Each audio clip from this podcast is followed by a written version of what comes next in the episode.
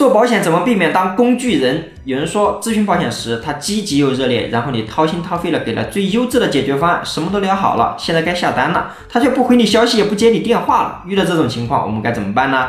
如果你在做保险咨询以前沟通好这四句话，再也不会当工具人了。第一句，老师，你选择了我了解保险，首先我要感谢你对我的信任。第二句。那咱们这次只是先找我了解清楚保险吗？还是说保险了解清楚以后，同时你也认同我给你的方案，你也会找我买保险吗？如果他说你给的方案好，可以找你买啊，别急，这时我还会继续确认。第三句，那因为我几乎了解全国所有的保险公司资讯，所以我很有信心和你一起能够选出适合你们家的保险计划。第四句，那我们可以先约个时间聊聊，聊好了才好给你定制方案。是这样。我做方案之前呢，会收点诚意金，后面你在我这边把保险买好了，我会全额退给你，这个你接受吗？那用这样四句话可以帮我们提前排除那些只想白，你学会了吗？